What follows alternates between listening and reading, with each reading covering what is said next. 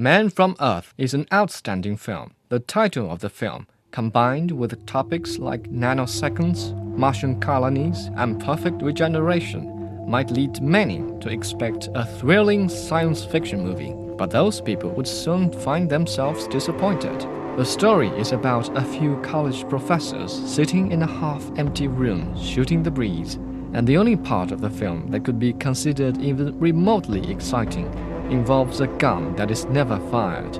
To his friends, the protagonist John Oldman is just a scholar on the verge of retirement. But at an impromptu farewell party, he reveals that he is an immortal who has been walking the earth for 14,000 years. There is something I'm tempted to tell you, I think. I've never done this before, and I wonder how it would pan out. What if a man from the upper Paleolithic survived until the present day? What do you mean, survived? Never died? Yes. His friends and fellow faculty members are taken aback at the revelation and pepper John with questions related to their own fields of expertise. John is able to answer all of the questions correctly, though he shatters the image of an all knowing immortal by underscoring the difficulty in keeping up to date with the progress of all subjects. I have 10 degrees, including all of yours. That's over the span of 170 years. I can't keep up with the new stuff that comes along. No one can, not even the specialty. So much for the myth of the super wise, all knowing immortal. No matter how long a man lives, he can't be in advance of his times. He can't know more than the best of the race knows.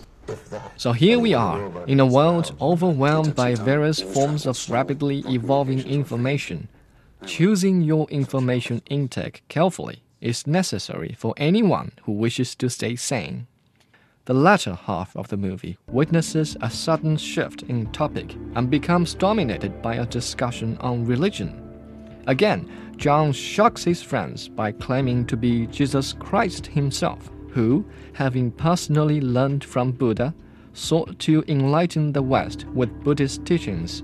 Guy met the Buddha, liked what he heard, thought about it for a while, say 500 years, while he returned to the Mediterranean, became an Etruscan, seeped into the Roman Empire. He didn't like what they became, giant killing machine. He went to the Near East thinking, why not pass the Buddha's teachings on in a modern form? So he tried. One dissident against Rome. Rome won. The rest is history. Well, sort of. A lot of fairy tales mixed in. This striking idea, mingled with little known facts and ideals about early Christianity, make up the bulk of the latter half until the discussion comes to a sudden stop.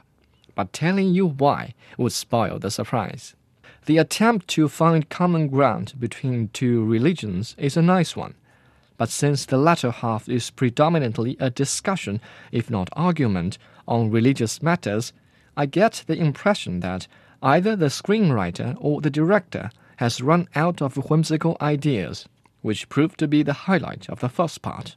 Throughout the film, there isn't much action, but merely an ongoing conversation. Despite this, the director is able to capture the viewer's attention, at least during the first half of the film. This is because every curious mind, thirsty for knowledge, must have considered immortality as one route to master all the knowledge and wisdom of mankind.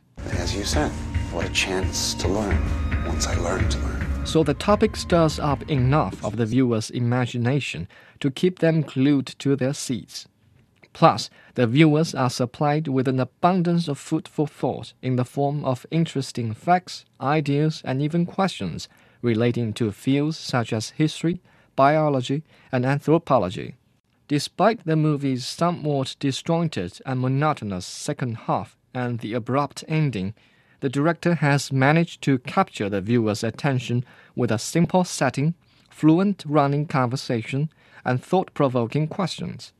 On a scale from 1 to 10, this film deserves an 8.